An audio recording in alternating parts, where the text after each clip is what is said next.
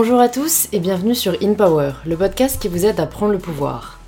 Aujourd'hui, j'accueille Rebecca Amselem, la fondatrice de Gloria Media et des Glorieuses, une newsletter féministe qui est devenue une véritable communauté. Rebecca, comme beaucoup d'entrepreneurs reçus sur InPower, ne se voyait pas devenir chef d'entreprise quand elle était plus jeune.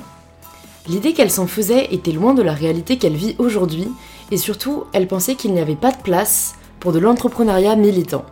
C'est justement un des sujets qu'on aborde dans cet épisode, comment son engagement s'est développé et pourquoi il ne faut pas avoir peur de l'être, bien au contraire, de ce qui l'a poussée à créer Les Glorieuses alors qu'elle était en pleine soutenance de thèse, et comment elle est passée de l'idée à l'action, et aussi de ce qui permet de savoir quand se consacrer à un projet à plein temps. On aborde aussi dans cet épisode des stratégies d'innovation, d'organisation et aussi de bien-être dont vous pouvez vous inspirer pour vos propres vies. Je prends comme chaque semaine quelques secondes pour remercier les personnes qui ont eux-mêmes pris le temps de partager leur avis sur InPower. Aujourd'hui, c'est Marcel que j'aimerais remercier d'avoir écrit le commentaire suivant. Merci à Louise de nous apporter force et motivation avec ce podcast, du bonheur dans les oreilles tous les mardis, de quoi vous donner de l'énergie pour la vie. Des invités et des sujets variés, chacun peut y trouver source d'inspiration pour prendre le pouvoir de sa vie. Si vous aussi vous souhaitez soutenir InPower, si vous l'appréciez, il suffit de vous abonner sur l'application d'écoute que vous êtes en train d'utiliser et de laisser un petit 5 étoiles sur Apple Podcasts. Je vous remercie sincèrement et on se retrouve tout de suite pour le tout nouvel épisode d'InPower.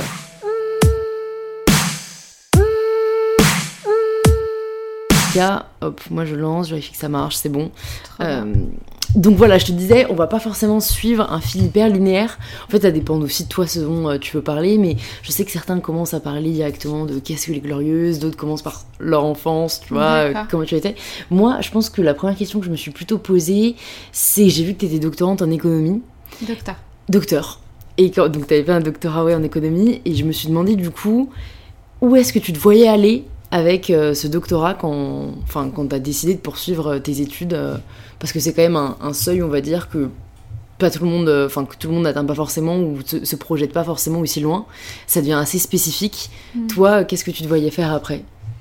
Alors, quand j'ai commencé mon doctorat, j'avais, je sais plus quel âge, j'avais 23 ans, je crois. Ouais. Un truc comme ça, 23, 24 ans. et moi, à ce moment-là, je voulais travailler dans les musées. Ok. Euh, et, ce qui m'intéressait, c'était de travailler à la stratégie des musées et donc de, collaborer avec des directeurs et des directrices de musées pour euh, un peu innover euh, ces institutions qui sont finalement garantes de notre patrimoine et de, notre patrimoine d'ailleurs. Et qui sont des espèces de lieux de transmission et qui sont aussi vachement synonymes de, de, poussière et de et je trouvais que c'était des institutions qui regorgeaient de trésors et qui bougeaient pas des masses et donc en fait, euh, j'avais regardé, mais ça faisait longtemps que je voulais travailler dans les musées. Et, euh, j'avais terminé euh, Sciences Po Toulouse, j'avais terminé un master à Paris en économie et culture. Et je me suis dit, bah, moi, qu'est-ce qui m'intéresse le plus C'était l'aspect modèle économique, en fait. Et donc je me suis dit, en fait, j'avais écrit un mémoire de fin d'études sur euh, les expositions internationales et l'impact sur euh, l'évolution des modèles économiques de ces expositions et qui avait été tout de suite publié dans une revue universitaire. Et, euh, en gros j'avais eu un très très bon accueil du public universitaire. Et je me suis dit bah pourquoi pas en fait ça peut être intéressant. Et donc en fait c'était plus dans cette logique de et si je consacrais 3 ans, 4 ans de ma vie à faire un travail de recherche pour en fait, ce qui m'intéressait, c'était davantage la méthodologie que j'allais apprendre en thèse plutôt que de ce que j'allais faire de ce doctorat ensuite. Ouais. Et en fait, c'est ce que j'ai aujourd'hui aussi. C'est ça qui est drôle, quoi. Ok. Je me sers toutes les semaines de cette méthodologie que j'ai apprise. Ok. C'est hyper intéressant parce que je trouve que parfois, on on peut ne pas forcément voir l'intérêt des études qu'on fait tout de suite. Mm. Et c'est ce que j'entends d'amis. Parfois, même moi, je me la pose, vu que maintenant, je dois vraiment associer le professionnel et finir mes mm. études à Sciences Po et où parfois j'ai l'impression qu'en fait je gagnerais plus à direct commencer dans la vie active. Et puis parfois, tu vois, j'ai des petits rappels en mode, mais non, en fait, j'aime bien réfléchir. Tu vois, parfois je fais une disserte et je suis là, non, mais en vrai, ça, ça, t'apprend quand même à réfléchir. Mais donc en fait, toi, tu dis que c'est vraiment le doctorat qui t'a un peu formé, on va dire, le plus, ou t'as l'impression que c'est ce que t'en as le plus ressorti et que ça te sert vraiment euh, aujourd'hui? Ah, c'est sûr que ça me sert aujourd'hui. Après, moi, j'ai un, parcours qui est euh, peut-être un peu singulier, mais en fait, je pense qu'il est assez similaire au, tien sur, euh, sur la forme et pas sur le fond. Mais euh, j'ai commencé à travailler quand j'avais 20 ans, donc j'étais encore à l'école, et donc j'avais déjà une vie professionnelle, une vraie, vie professionnelle avec un CDI dans une boîte, etc. Et la vie universitaire. Et, donc à la fin de mes études, j'avais déjà deux ans d'ancienneté ou trois ans d'ancienneté, je sais plus. Et en fait, je me suis retrouvée du jour au lendemain, à faire que l'aspect professionnel et plus l'aspect universitaire et ça m'avait énormément manqué sur le, le, fait justement d'avoir des, des, espaces de réflexion et, euh, et des espaces pour, euh, pour lire aussi, parce que c'est quand même une de mes grandes passions. Et donc je me suis dit, j'aimerais bien me trouver un métier où euh, la partie réflexion, en tout cas, est tout aussi importante que le reste.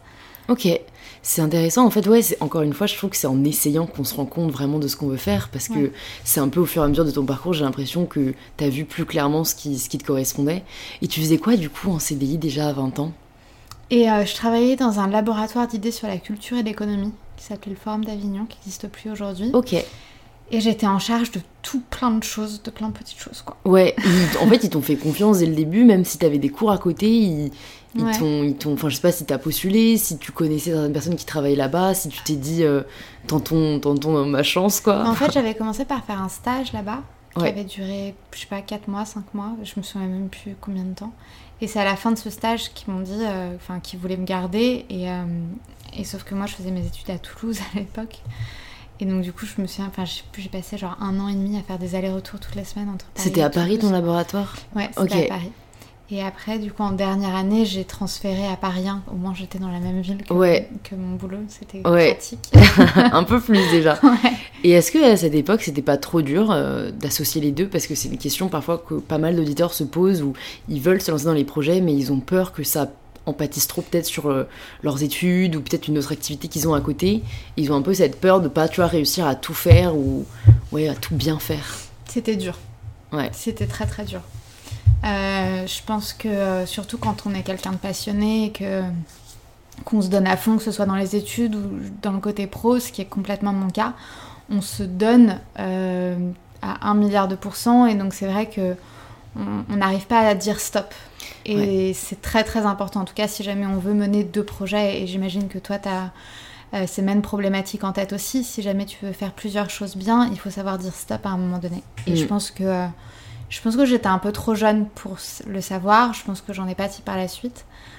Euh, ce qui est pas grave. Enfin, maintenant, c'est maintenant tout va bien et c'est chouette, mais ça a été ça a été difficile. Hmm, ouais, mais bon, ouais, t'as essayé quoi. T'as pas de regret d'avoir essayé. Ah bah absolument pas. Je suis hyper contente. Et est-ce que t'as déjà eu l'anxiété, on va dire, qu'on peut ressentir de pas savoir où on va ou de pas savoir où on veut aller Ah bah bien sûr. Ouais. À quel moment peut-être de ta vie euh, tu savais pas trop où t'étais et tu savais pas trop euh, où tu te projetais? Je pense que ça a commencé à mes 6 ans.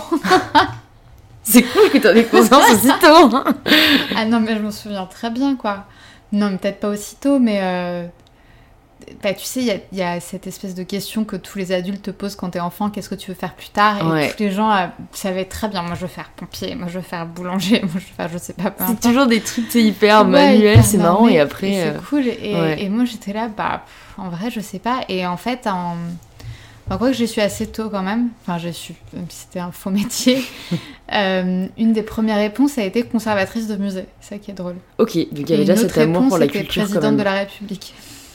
Ah, ne jamais dire jamais. Hein. Je suis entre les deux, quoi. C'était euh, c'était assez drôle. Ok. Et du coup, quand est-ce que ça c'est devenu un peu plus clair pour toi? Est-ce que on va dire que tu as toujours été bonne élève et du coup après tu as vraiment eu envie de poursuivre des études? Ou est-ce que même on va dire au lycée tu t'es un peu posé la question de la voie vers laquelle tu t'orientais? Parce que je trouve qu'aujourd'hui en France on a mm. quand même tendance à énormément valoriser les voies euh, enfin oui, j'allais dire traditionnel, mais même pas, mais juste les voies qui mènent à des études supérieures. Mm. Est-ce que pour toi aussi c'était un chemin assez euh, évident, ou est-ce que tu t'es posé la question peut-être de t'orienter vers d'autres euh, De faire des études supérieures? Ouais. Euh, si ça a été assez évident, mais parce que je pense que j'ai grandi dans une famille pour qui c'était une évidence.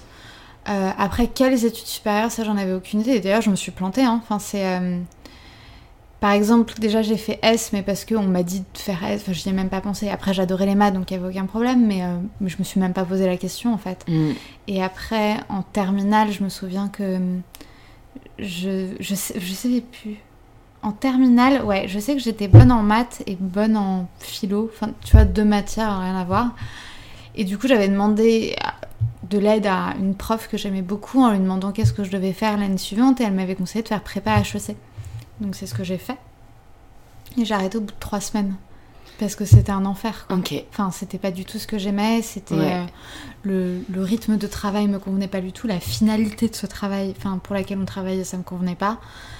Euh, Enfin, c'est juste parce que j'aimais faire, quoi. Hmm. Et donc effectivement, en ça, c'était extrêmement normé, c'est sûr. Ouais, c'est marrant, je trouve, à quel point, quand on demande conseil, les gens vont plus se baser sur euh, peut-être les capacités académiques, Ouais. plus que sur la personne elle-même.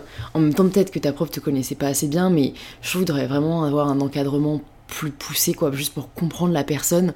Parce que j'ai l'impression que eux, c'est limite une grille, genre, quelles sont les notes de la personne? Ben, Qu'est-ce qu'il peut se permettre de faire? Et plus t'as des meilleures notes, plus tu vas pouvoir viser quelque chose de socialement reconnu. Alors que, enfin, il y a des personnes qui ont 18 de moyenne et qui seraient hyper heureux boulanger.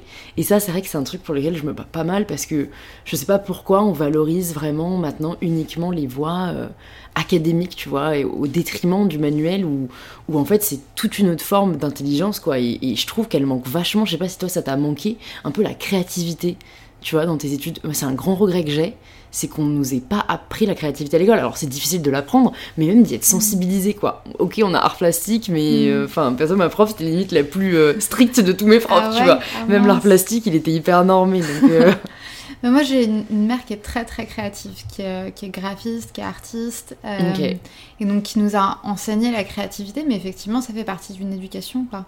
Ouais. Qui, euh, du coup, nous a inscrit, euh, enfin, du coup, qui m'a inscrite à un cours euh, de sculpture, donc je faisais de la sculpture depuis que j'étais toute petite, euh, du piano, de la danse classique, de la danse contemporaine.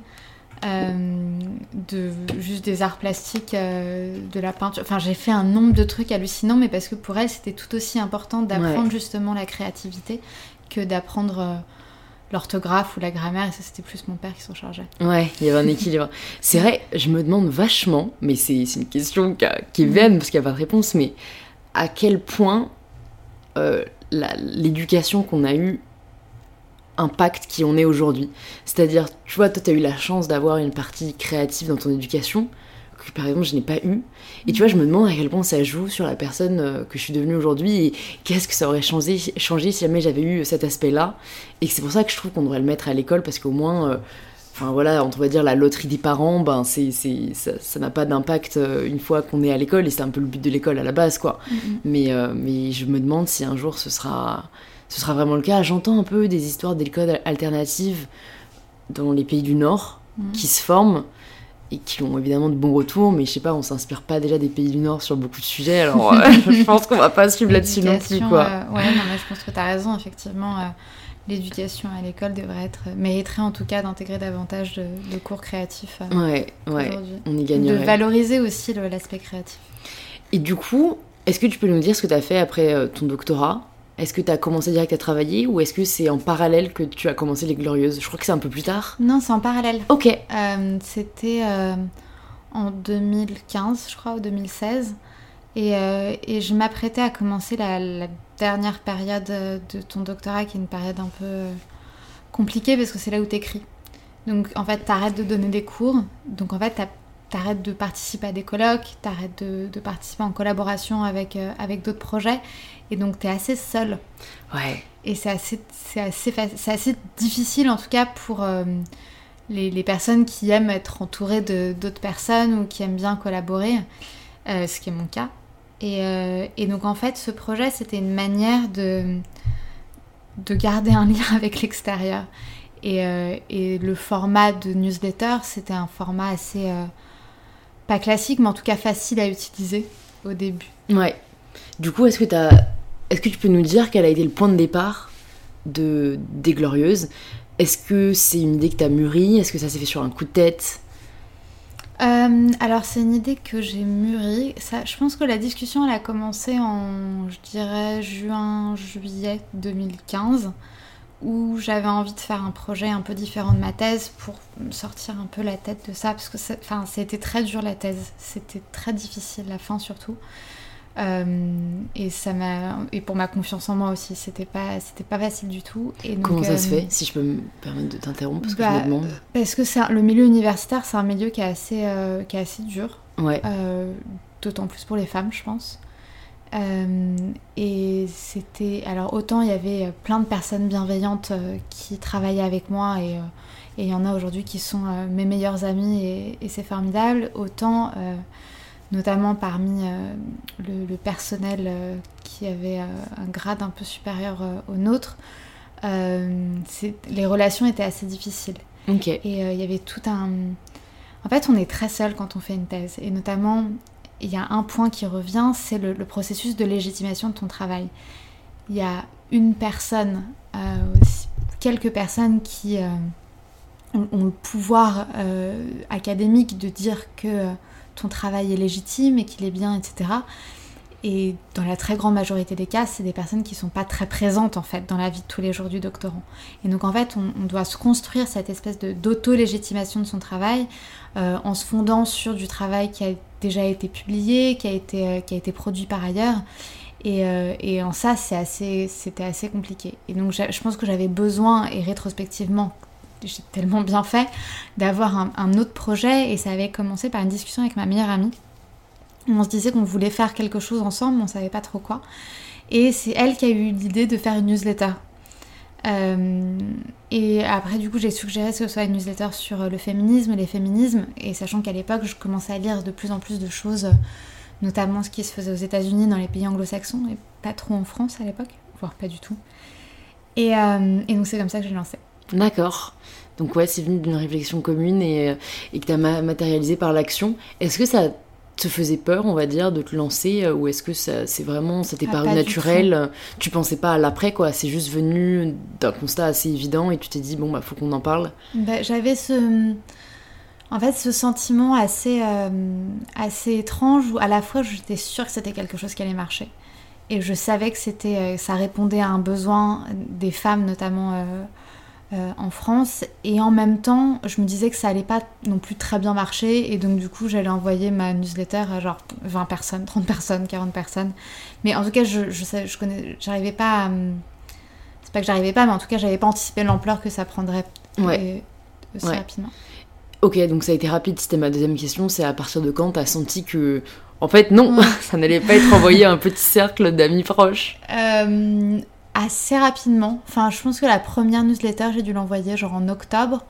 Et en fait, en décembre, donc deux mois plus tard, j'ai décidé de faire une newsletter euh, à destination des femmes sur euh, la question du, Front National, ça s'appelait à l'époque le Front National, pour décortiquer le discours du Front National euh, lors des élections régionales de 2015, qui avait axé toute leur communication politique euh, vers les femmes. En gros, euh, il fallait augmenter considérablement leur électorat féminin pour gagner. Et donc du coup, c'est à ce moment-là qu'on a entendu parler de, euh, des attaques de Cologne faites par des migrants lors de la Saint-Sylvestre.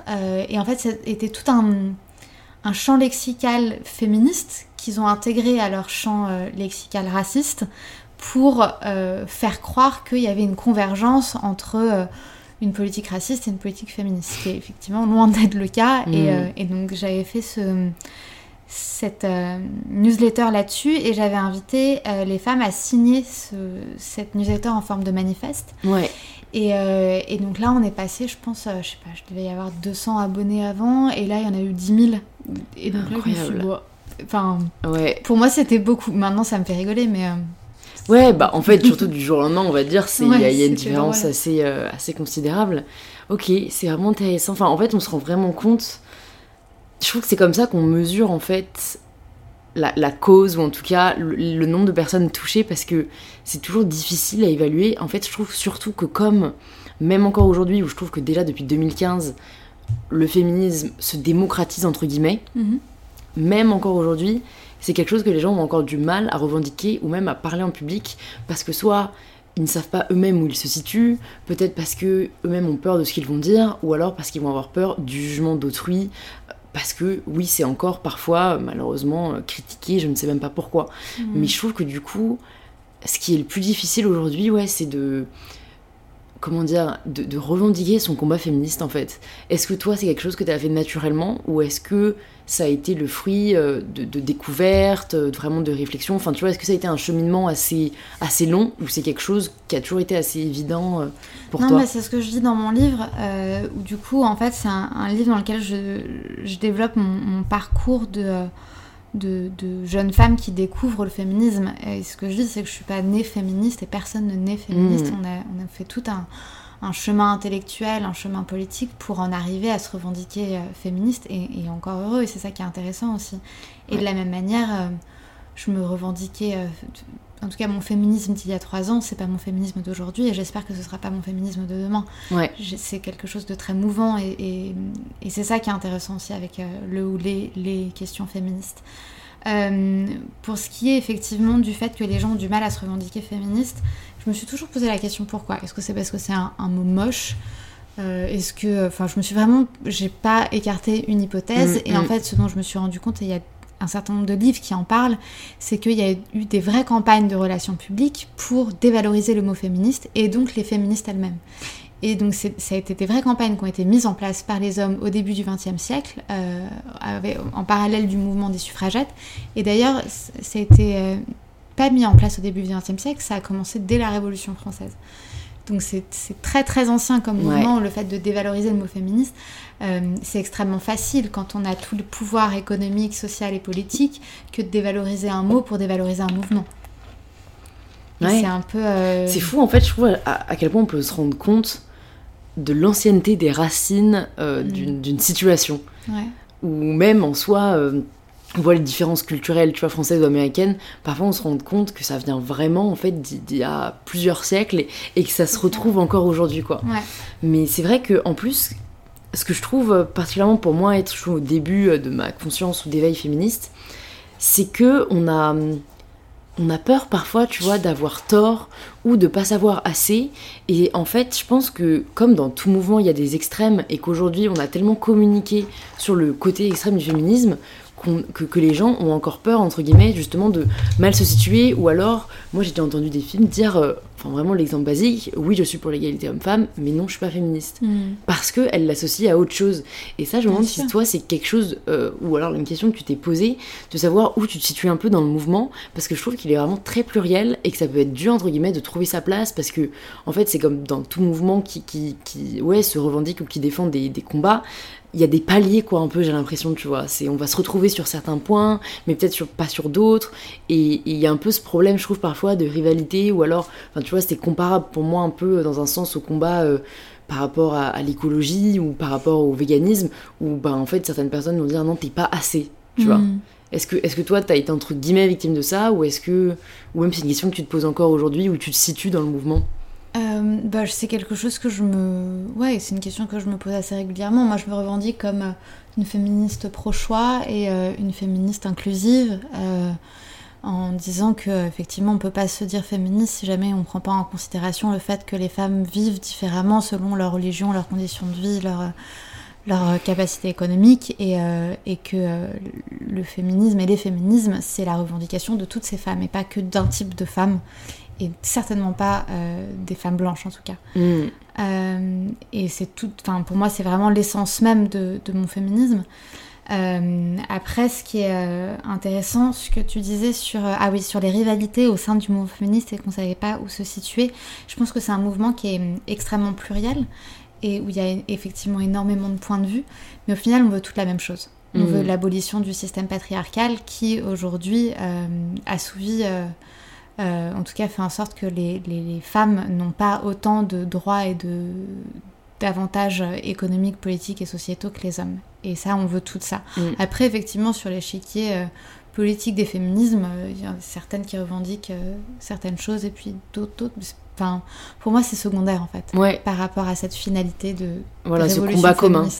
Je vois ce que tu veux dire. Et du coup, donc pour revenir sur les Glorieuses, en décembre 2015, du coup, ça, ça prend vraiment de l'ampleur. À partir de quand tu te dis, c'est ce que je vais faire là, euh, après mon, doctorat, c'est la carrière entre guillemets vers laquelle je m'oriente.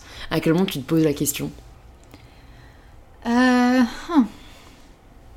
Je sais pas. Euh Pas tout de suite en tout cas. hein. Ok. C'est clairement pour moi c'était un c'était un hobby ou en tout cas c'était un plus qu'un hobby c'était un- une activité associative euh, d'activiste militante et je comptais pas en faire un métier parce que pour moi euh, faire un projet politique relevait pas de en tout cas de, de, de l'ordre du métier dans la mesure où je voyais pas comment en faire de l'argent quoi. Ouais. Et, et je pense que c'était ça, en tout cas la première limite que je me suis mise. Et puis même, j'avais aucune envie d'être entrepreneur. En tout cas, je, je voulais pas être entrepreneur. L'idée que tu t'en faisais. Ouais. Hmm. Euh, et après, je me suis dit, entrepreneur dans la politique, ça n'existe pas quoi. C'est fou, tu vois, comme on a ouais. tendance à vouloir chercher des étiquettes. Bah ouais, mais inconsciemment. ça me rassure, hein, Ouais. je pense. euh, Et donc il y a eu ça. Puis après, j'ai passé, j'ai fait ma soutenance de thèse en 2016. 2016. Au novembre 2016. Et euh, c'était au même moment que j'ai fait mon- le premier mouvement pour l'égalité salariale. Donc c'était le mouvement du... euh, je crois que c'était le 6 novembre 16h34, qui est le moment symbolique où les femmes doivent s'arrêter de travailler euh, pour euh, revendiquer en tout cas une égalité des salaires. Et c'est là où le mouvement a eu un espèce de nouvel essor, nouveau, nouveau souffle. Et, euh, et c'est à ce moment-là que je me suis dit, bah, il y a vraiment quelque chose à faire. Et c'est à ce moment-là d'ailleurs que j'ai décidé, j'ai pris la décision de, de m'y consacrer euh, pendant un an. Je me Ouais. suis donné un an à ce moment-là, donc en 2016, en me disant, bah, si, si en décembre de 2017, j'ai pas trouvé un moyen de faire un modèle économique qui soit à l'image de ce que je veux faire, j'arrête et je trouverai autre chose. C'est intéressant ce que tu dis. J'ai entendu plusieurs personnes me dire ça, un peu cette espèce de deadline Ouais. qui, j'ai l'impression, rassure et en même temps à la fois contraint. Enfin, en tout cas, je, je- je ne sais pas, mais c'est vrai que ça te donne, je pense, à la fois la, la volonté ou en tout cas une espèce de rage de, de faire advenir la situation où tu arrives à former un modèle économique parce que tu as une espèce de, de date limite, deadline en tête. Et d'un autre côté, ça te permet de souffler, en tout cas de dire euh, j'arrête de me torturer l'esprit en me demandant si je le fais à fond ou pas, je le fais à fond et, on, et advienne que pourra. C'est vrai que moi j'ai pas eu à faire ce choix entre guillemets vu que moi c'était le parallèle, parallèle de mes études pendant tout le temps. Je me demande vraiment, en fait j'aurais- peur que ça me stresse trop, tu vois, de me dire il faut que je trouve un modèle économique, il faut que je trouve un modèle économique. Quelles ont été toi les premières étapes une fois que tu as pris cette décision? Vraiment, tu vois, la, la naissance quoi du, des glorieuses en tant qu'entité euh, sociale et économique? Euh, bah, ça n'a pas été de faire une entité sociale et économique d'ailleurs. Euh, le premier objectif, ça a été de euh, déjà de souffler un peu parce que je sortais de 3 ans ou 4 ans de thèse et j'étais Mm. vraiment très fatiguée. Et, euh, et donc je pense que je me suis pas mise tout de suite à trouver un modèle économique, faire grandir le lectorat. Et puis en fait, ça venait assez. Enfin, c'est ça qui est tellement chouette avec ce projet, c'est que tout venait à moi quoi. Ouais. Donc, euh, donc j'ai eu pas mal de presse à ce moment-là sans faire grand-chose. Et puis après, j'ai eu pas mal de propositions de collaboration sans faire grand-chose non plus. Donc en fait, ça s'est fait assez naturellement. Ce qui tombe bien parce que moi, je déteste aller démarcher des gens. euh, ouais. Tellement pareil. pas. Ouais, pareil. Pas du tout cette Ce côté business très. Ouais, ouais. mais il le, enfin, il le, enfin, ou alors t'embauches les gens pour le faire. Voilà, exactement, ouais. ouais. C'est ce que je me suis résolue à faire. c'est plus safe. Ok, et du Bah, coup, ouais, un talent. hein. ouais, vraiment, vraiment. Et, et comment, du coup, t'as réussi à, à conjuguer ouais, tes, tes engagements? Et en plus, je, je trouve que c'est encore plus difficile, entre guillemets, de trouver un modèle économique quand t'as as, ouais, des valeurs fortes, on va dire, et que tu peux pas accepter tout type de rémunération ou tout type de collaboration. Mm. Est-ce que du coup tu t'es rapidement dit que ça allait être ouais, de, de la publicité? Parce que c'est un de vos premiers modèles économiques, je pense. Et quand est-ce que vous avez peut-être commencé à te diversifier? Et quand est-ce que tu as commencé à vraiment euh, voir des perspectives quoi, de croissance économique et, et d'ampleur, quoi? D'ampleur, de croissance Euh, bah, je pense assez récemment en fait. C'est pas non plus. euh, Effectivement, le, premier revenu, ça a été le sponsoring et c'est aujourd'hui aussi le, premier, le premier euh, euh, entrant, euh, en tout cas en termes de revenus pour, Gloria Media, qui est du coup l'entreprise qui chapeaute les Glorieuses et les Petites Glo, qui est la version pour adolescentes. Et après, le second type de revenu, ça a été. Ah non, pardon, c'était pas le premier type de revenu. Le premier type de revenu, c'était des gens qui me donnaient de l'argent. Ah ouais Une espèce de quoi. ou Patreon un peu Ouais, je sais plus, c'était. euh, Ouais, mais du coup, ils donnaient de l'argent. Ils faisaient partie d'un club, du club virtuel des Glorieuses, Ouais, qui aujourd'hui maintenant existe physiquement et on fait des événements tous les mois, donc c'est trop ouais, chouette. ouais. Mais avant, ça n'existe pas. Et, c'était l'idée vraiment de faire partie d'un club virtuel, quoi. Et euh, C'est un pari, hein Ouais. Mm. Et ça, ça avait bien marché. Et aujourd'hui encore, c'est des revenus. euh, c'est pas, c'est pas le tiers, mais bon, enfin, j'aimerais bien rêver que ça, ça Ouais. arrive au tiers. C'est un modèle Et qui après, le sponsoring est arrivé.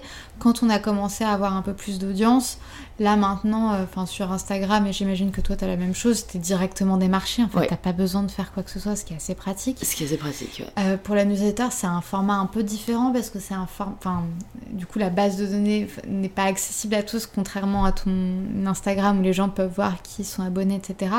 C'est 115 000 abonnés à la newsletter aujourd'hui. Et, euh, et donc, c'est effectivement quelque chose de plus engageant parce que du coup, c'est vachement recherché par les sponsors, mais c'est aussi nous qui, devons- qui devons faire la démarche des sponsors.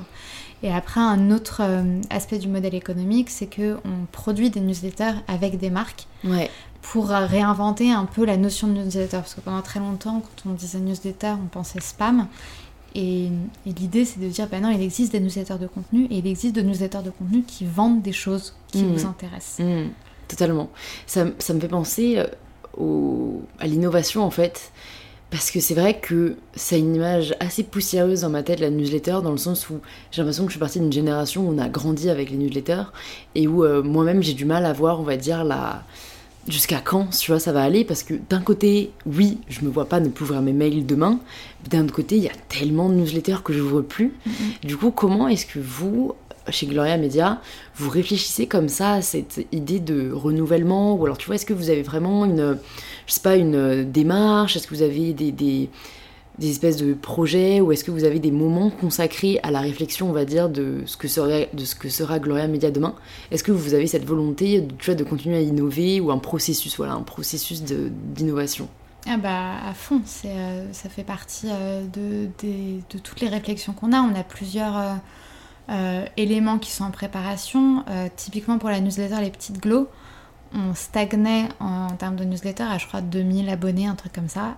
Et euh, on a lancé la version WhatsApp de la newsletter, donc c'est la première newsletter sur WhatsApp, c'est Ouais. la même chose qu'un newsletter email Ouais, pour les adolescentes qui n'ont pas forcément d'email, il Ouais. penser. carrément. Et maintenant on a 10 000 abonnés, genre Ouais. quelques semaines quoi. Ok. Ça veut dire que c'était le bon vecteur. En fait, en gros, je m'en fous un peu de la newsletter pour être honnête. Ouais, c'est un moyen de Mais contacter les gens en fait. Bah voilà, en fait, c'est le.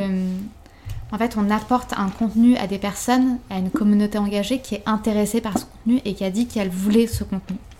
Donc aujourd'hui, effectivement, c'est euh, euh, via un email ou via un texto WhatsApp. Peut-être que demain, ce sera via quelque chose d'autre. Mm. Après, la newsletter, ce qui est bien, c'est que euh, autant tu peux euh, changer ou arrêter d'utiliser quelque chose, par exemple Facebook, Instagram, Twitter, enfin tu peux, tu vas changer de média, mais genre euh, utiliser Snapchat, enfin d'autres Ouais, choses. Ouais, Autant l'adresse email, c'est quelque chose qui te garde, qui te reste Ouais. toute ta vie. il y a moins de substituts. Et, euh, et donc c'est le truc en fait qui, qui va faire le lien entre tous ces différents éléments et ça, ça va pas changer.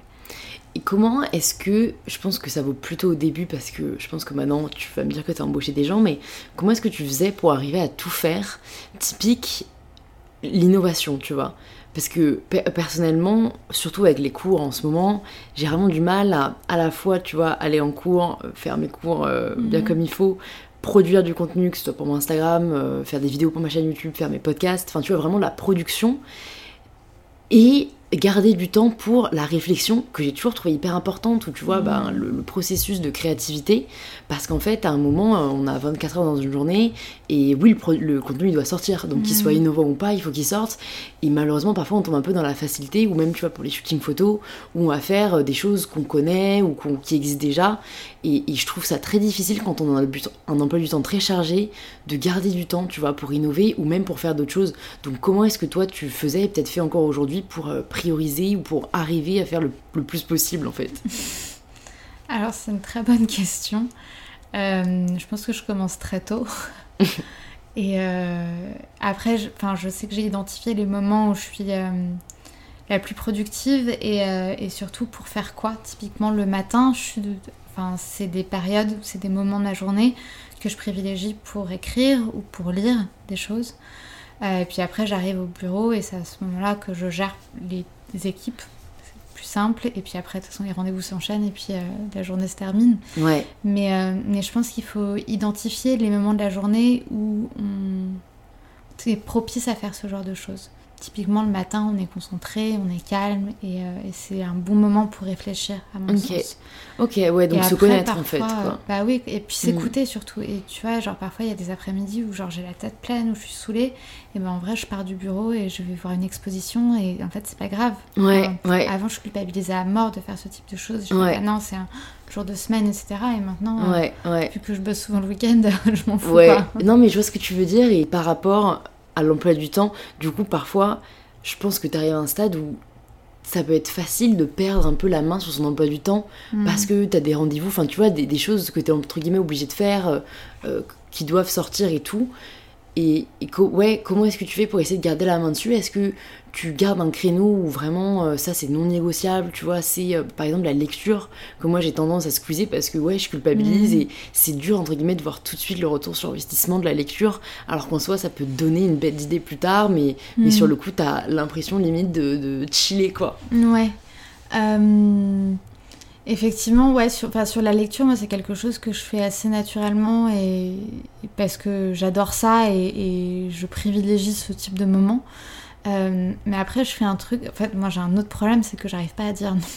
Ok, Euh, notamment, c'est très compliqué du coup. euh, je dis oui, il y a beaucoup de rendez-vous. ça... Mais du coup, ce que j'ai fait, enfin, ce que je fais maintenant, c'est que tous les dimanches soirs, euh, je réserve une heure ouais. Pour euh, du coup analyser ma semaine à venir et je j'annule la moitié des rendez-vous. Ah ouais? Et en fait, au Tu début, dis oui et après t'annules. bah, si jamais je vois que c'est quelque chose qui est pas urgent et qui peut être euh, et puis finalement enfin c'est pas si je dis oui c'est qu'il y avait une bonne raison à un moment donné de dire oui et c'était peut-être pas enfin c'est peut-être pas le bon moment de rencontrer la personne ou c'est peut-être pas le bon moment de euh, Enfin, pour moi, et si jamais de toute façon c'est pas le bon moment pour moi, il n'y a rien de bien qui va ressortir de ce rendez-vous. Donc, C'est euh, vrai. Oui, c'est euh, rationnel, ouais. Et ouais, je ouais. culpabilise plus du tout par rapport à ça. Et après, bon, ça m'arrive d'être en retard pour des deadlines, c'est possible. c'est la J'ai vie. reçu un autre mail tout à l'heure, ça arrive. Ouais, faut pas se culpabiliser. Non. Et du coup, qu'est-ce qui, pour toi, t'apporte le plus, euh, ouais, en termes, je dirais, humains, créatifs, ou même, euh, ouais, même en termes, tu vois, d'inspiration, que tu pourrais peut-être conseiller à nos auditeurs Ça va être très différent d'une personne à l'autre, mais est-ce que t'as trouvé que, par exemple, les expositions, c'est là où tu puisses le plus d'idées? Est-ce que ça va être euh, plutôt euh, autour de repas entre amis? Enfin, tu vois, est-ce que tu trouves qu'il y a certaines activités qui t'inspirent particulièrement? Euh, alors, si jamais je dois trouver une idée, c'est nager. Ok. C'est. euh, je sais pas pourquoi. Enfin, je pense que j'ai vraiment passé euh, les 4 mois que j'ai fait à écrire mon bouquin à- dans la piscine, dans les piscines municipales de Paris. Et, euh, et je sais pas pourquoi, ça me. En tout cas, ça me permet de me concentrer énormément. Si je dois me défouler, je vais à la danse, il n'y a pas de problème. Euh, et en termes d'idées, en fait, je. Mais ça, je pense que c'est aussi un, un héritage de ma mère. C'est. Euh, de n'importe quelle situation, de, de, de faire en sorte que ça te donne une idée, ou en tout cas que ça génère quelque chose. Je pense qu'il peut y avoir de tout. Ça peut être effectivement une, je sais pas, une, une discussion entre amis, c'est ce que tu disais. Ça peut être euh, une exposition, ça peut être, parce que quand tu fais le vide, une exposition, ça te donne plein d'idées. Mm. Ça peut être une lecture, ça peut être un film, ça peut être un voyage, Ouais, ça peut être ouais. euh, un trajet, ou juste une interaction entre deux personnes dans la rue. Moi, j'adore regarder les gens dans la rue. Ok. Et j'ai la chance de pouvoir marcher entre chez moi et, et mon travail. Et, Ouais. c'est, euh, T'en profites. Ah ouais, j'adore ça quoi. Ou alors juste aller dans un café et regarder les gens dans Mm. le café. Ça aussi. Donc je pense qu'il y, a- Ouais. ouais, il y a à peu près tout. Non, c'est sûr, c'est sûr.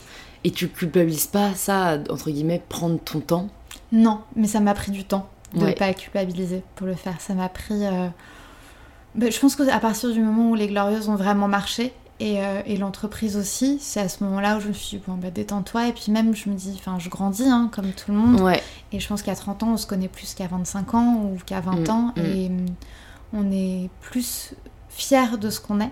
Mm. On sait plus qui on est. On est plus fier de ce qu'on est. Et on n'essaye pas d'être quelqu'un d'autre. Je dis, enfin, j'ai jamais voulu être quelqu'un d'autre, mais en tout cas, je sais que j'ai eu toujours énormément d'aspiration pour moi-même, énormément d'ambition. Mm. Euh, et aujourd'hui, j'ai tout autant des amb- d'ambition, mais, euh, mais en tout cas, je- je suis assez aussi. euh, bienveillante. je suis bienveillante envers moi-même, Mm. c'est exactement le terme, bienveillant envers soi-même. Mais ça s'apprend, Ouais. c'est un exercice de tous les jours. hein. C'est Je vrai. suis pas encore Mm, euh, mm. parfaitement et c'est un travail. Mais c'est, je sais plus, j'ai vu ça sur un réseau social il y a pas longtemps. Euh, c'était euh, euh, soit avec ton bien-être, en tout cas comporte-toi avec ton bien-être personnel comme si tu te, comme tu te comporterais avec ton enfant de 6 ans. Donc tu, tu dois être autoritaire, tu dois décider, tu dois mettre les limites, tu dois le faire grandir, tu dois être inspirant et en fait de prendre euh, le, bien-être personnel euh, de manière tout aussi importante que sa carrière professionnelle ou que euh, si on attache de l'importance à, d'autres éléments, ses hobbies ou ses, euh, ses relations amicales, etc. Ouais, ouais c'est vrai. On a, on a tendance à pas associer bien-être et autorité en fait, alors que mm. c'est nécessaire pour pas le négliger quoi. C'est hyper important. Hein. Et qu'est-ce que tu aurais aimé savoir du coup à 20 ans que tu sais aujourd'hui ou que tu as réalisé aujourd'hui Que tout ira bien. Ouais, que tout ira bien. Que tout ira bien. Et qu'on peut chiller un peu quoi. Et c'est pas grave de prendre son temps. Grave de prendre mm. son temps à fond. De toute façon, je demande toujours des conseils, que ce soit aux invités de podcast ou aux personnes que j'ai la chance de rencontrer. Mais je trouve qu'en fait, parfois, il faut le vivre pour l'appliquer. Ah bah oui. Alors d'un côté, parfois, vraiment, je trouve que ça peut rentrer. Parfois, on entend mhm. quelque chose et ça nous ouvre les yeux. Mais parfois, on a beau l'entendre, c'est dur à appliquer. En fait, il faut le vivre et on se dira juste, euh, ben, elle avait raison, quoi. Mais, euh, mais bon, je trouve que ça peut quand même aider. Et peut-être aussi, si tu peux nous dire... Euh, que ce soit dans ta vie ou récemment, un des, voilà, le meilleur conseil qu'on t'ait donné Qui te suit ou qui t'a suivi euh...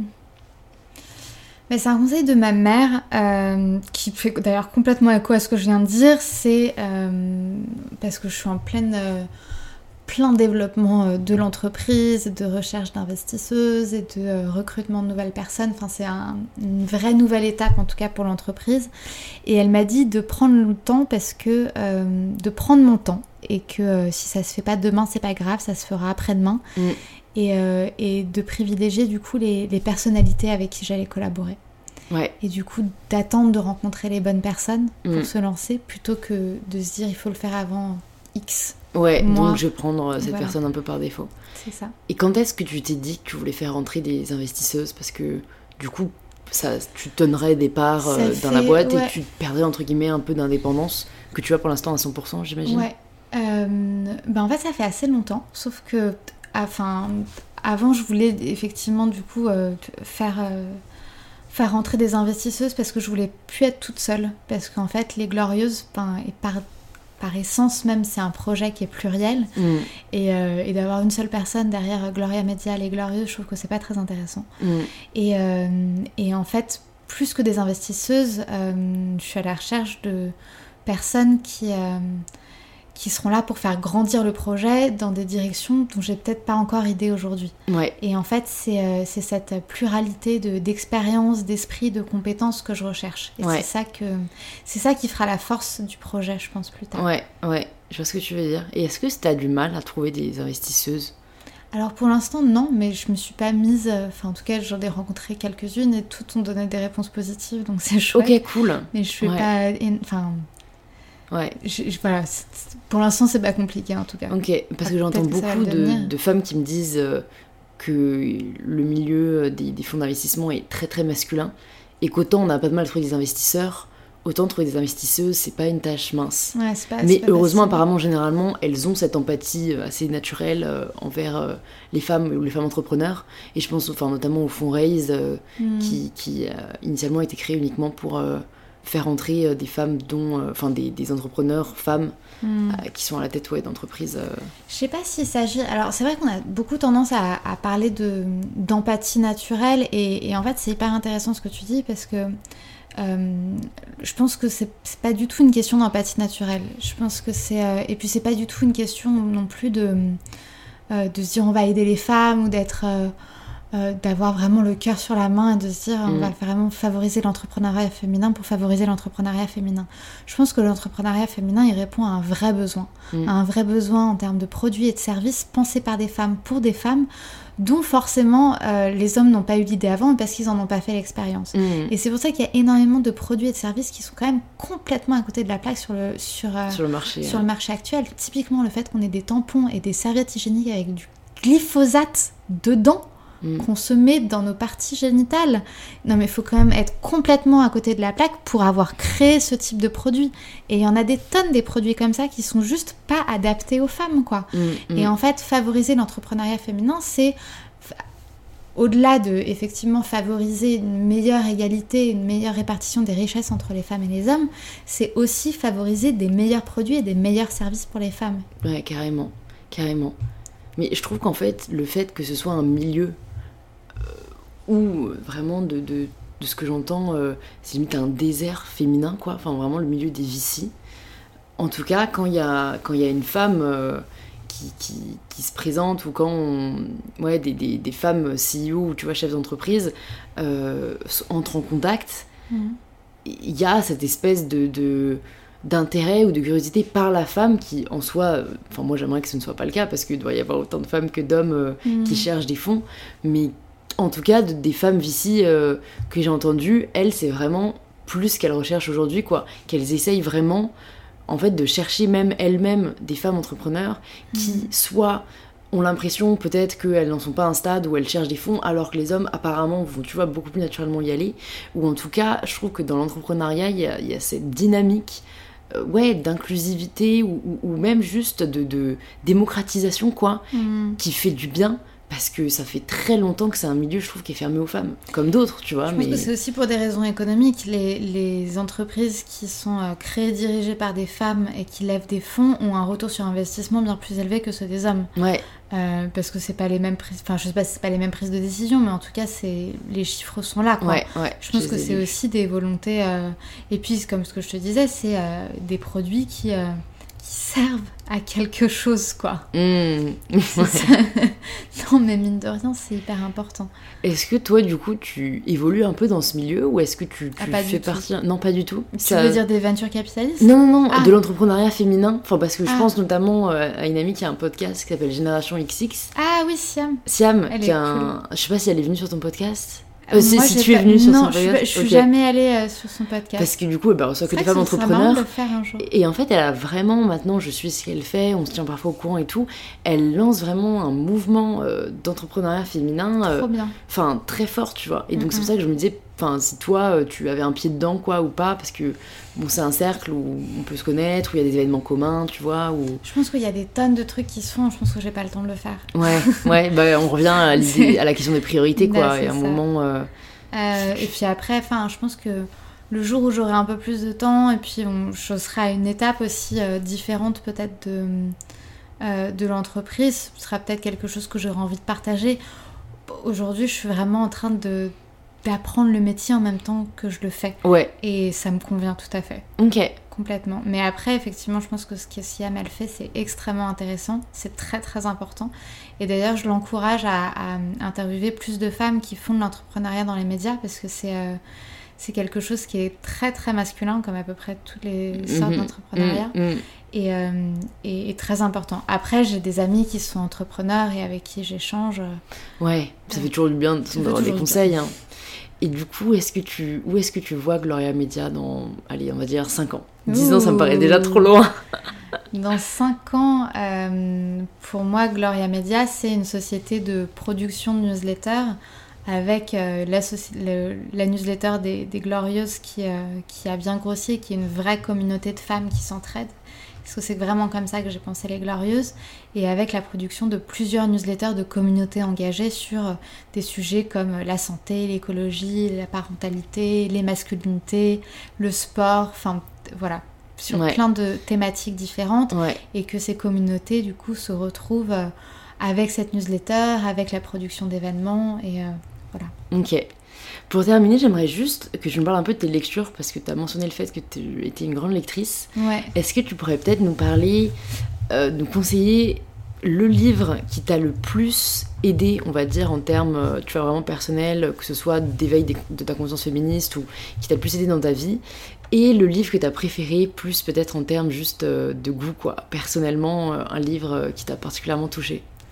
Euh, alors un des livres qui m'a le plus aidé, c'était les journaux de, intimes de Anaïs Nin. Ouais, Et d'ailleurs, c'est à ce moment-là que euh, j'ai eu l'idée des Glorieuses, à peu près. Et ça m'a énormément aidé dans ma vie personnelle et dans ma vie professionnelle, notamment sur la question de la déculpabilisation. Parce que c'était, en tout cas de ce que je sais, une des premières personnes à raconter sa psychanalyse, notamment, euh, et son parcours de déculpabilisation d'un certain nombre d'aspects de qu'elle avait vécu. Et, euh, et, en ça, ça m'a vachement aidée. Et en fait, au tout début des Glorieuses, c'est pour ça que je voulais le faire. Je voulais déculpabiliser les femmes par rapport à plein de choses qu'elles n'étaient pas et que la société leur disait d'être. Et clairement, ce qui est impossible. Ouais. Euh, donc ce, ces livres, parce qu'il y en a plusieurs, je crois qu'il y a 4 ou 5 tomes, un truc comme ça. Et un autre, un autre livre que j'ai beaucoup aimé, euh, hmm. récemment j'ai beaucoup aimé Le pouvoir de Naomi Alderman, qui est euh, une utopie, dystopie féministe, qui est vraiment chouette. C'est l'histoire de d'adolescentes qui se réveillent un peu partout dans le monde avec un, un espèce de, de, de guillis, je sais pas comment on dit, au creux de leurs mains. Et en fait, elles se rendent compte au fur et à mesure des jours qu'il y a des étincelles et des, des comment on appelle ça des des flammes ouais pas des flammes mais des, des, des charges électriques qui Ouais. en émanent et en fait au fur et à mesure des semaines elles se rendent compte qu'elles ont un pouvoir que les hommes n'ont pas et ce pouvoir s'étend à toutes les femmes les plus jeunes et les moins jeunes et en fait les femmes prennent le pouvoir sur les hommes et donc ça raconte cette euh, révolution où les femmes prennent ce pouvoir sur les hommes c'est vraiment très drôle Ok. c'est très très bien écrit en plus Super, bah, je mettrai dans les notes du podcast. c'est trop bien Et du coup, ma dernière question, c'est la question euh, signature du podcast. Ça signifie quoi pour toi prendre le pouvoir de sa vie? Oh. Euh, Prendre le pouvoir de sa vie, je pense que ça veut dire être bienveillant, bienveillante avec soi-même et, euh, et se dire que c'est pas parce qu'on a voulu quelque chose à un moment qu'on le veut toujours aujourd'hui et que c'est pas très grave.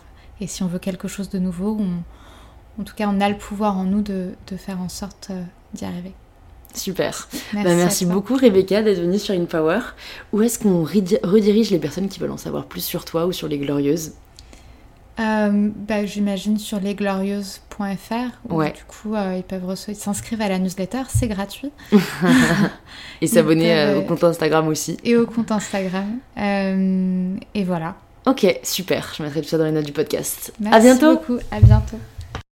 Merci de vous être joint à nous dans cette conversation avec Rebecca. Si l'épisode vous a plu, n'hésitez pas à nous le faire savoir en taguant InPowerPodcast ou MyBetterSelf en story sur Instagram pour que l'on puisse le voir et vous riposter. Si vous avez aussi des suggestions de personnes que vous souhait- souhaiteriez recevoir sur le podcast, vous pouvez envoyer un DM sur le compte Instagram InPowerPodcast tout attaché. Je vous souhaite une très belle journée et on se dit à mardi prochain pour le tout nouvel épisode d'InPower.